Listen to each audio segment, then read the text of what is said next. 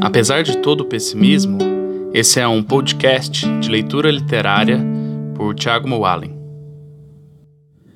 No episódio de hoje, é, eu trouxe um trecho aqui que, na verdade, é a, a fala que faz parte de um filme alemão de 1969 de um cineasta chamado Harun Farok.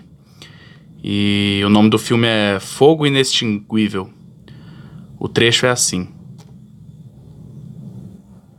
Sou operário e trabalho numa fábrica de aspiradores.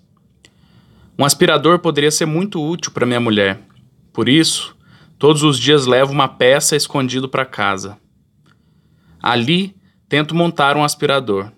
Mas não importa como coloque as peças, o resultado é sempre uma metralhadora.